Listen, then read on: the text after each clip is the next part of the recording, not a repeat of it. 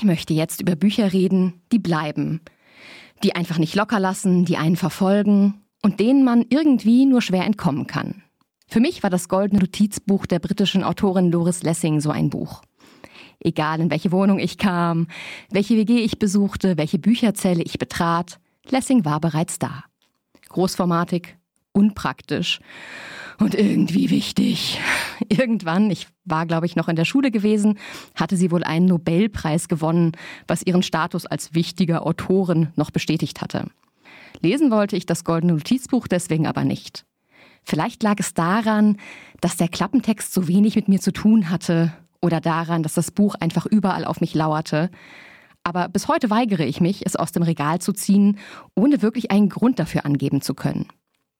Doch Doris Lessing entkam ich dadurch nicht. Zum Glück, denn sonst hätte ich nie Martha Quest aufgeschlagen, den ersten Band des Romanzyklus Kinder der Gewalt. Was die jahrelange Verfolgung durch das goldene Notizbuch nicht geschafft hatte, erreichte dieses Buch mit seinen ersten Sätzen. Zwei ältere Frauen saßen strickend auf dem Teil der Veranda, der durch eine rankende Goldrute gegen die Sonne abgeschirmt war. Die zähen Stängel waren so voller Blüten, dass der gleißende Nachmittag sich in einer Lichtwoge daran zu stauen und in tropfenden, orangefarbenen Trauben greifbar zu werden schien. Hinter diesem farbigen Staudamm lag eine abgedunkelte Nische. Raue Lehmwände, die Außenwände des Hauses, bildeten zwei Seiten, während die dritte aus einer Bank voller angemalter Benzinkanister bestand, in denen rosa und weiße Geranien wuchsen. Die Sonne spritzte reichliches Gold durch das Laub, über den roten Zementboden und über die Damen. Sie waren hier seit Mittag und würden bis Sonnenuntergang bleiben und reden, unaufhörlich reden, ihren Zungen gnädig freien Lauf lassen. Es waren Mrs. Quest und Mrs. Van Rensburg.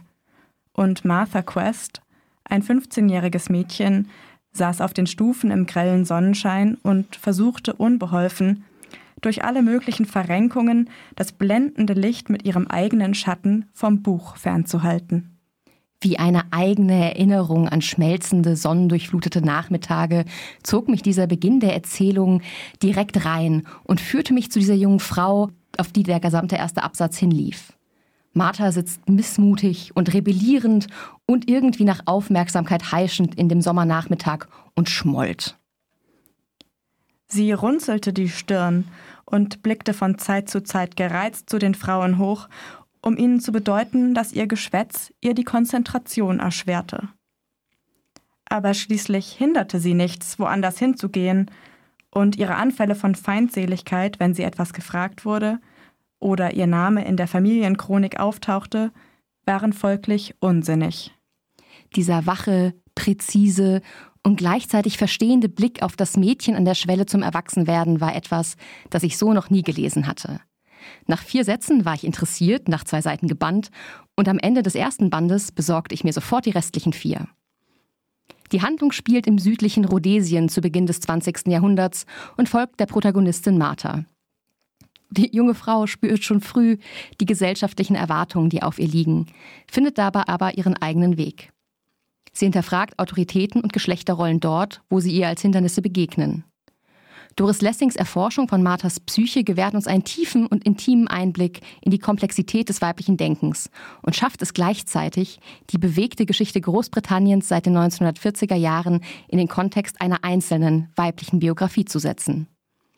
Und diese Biografie ist stark an die der Autorin angelehnt, die selbst 1919 im heutigen Iran als Tochter eines britischen Offiziers geboren wurde und später nach Rhodesien zog, dort, wo eben auch ihre Romanfigur Martha aufwächst.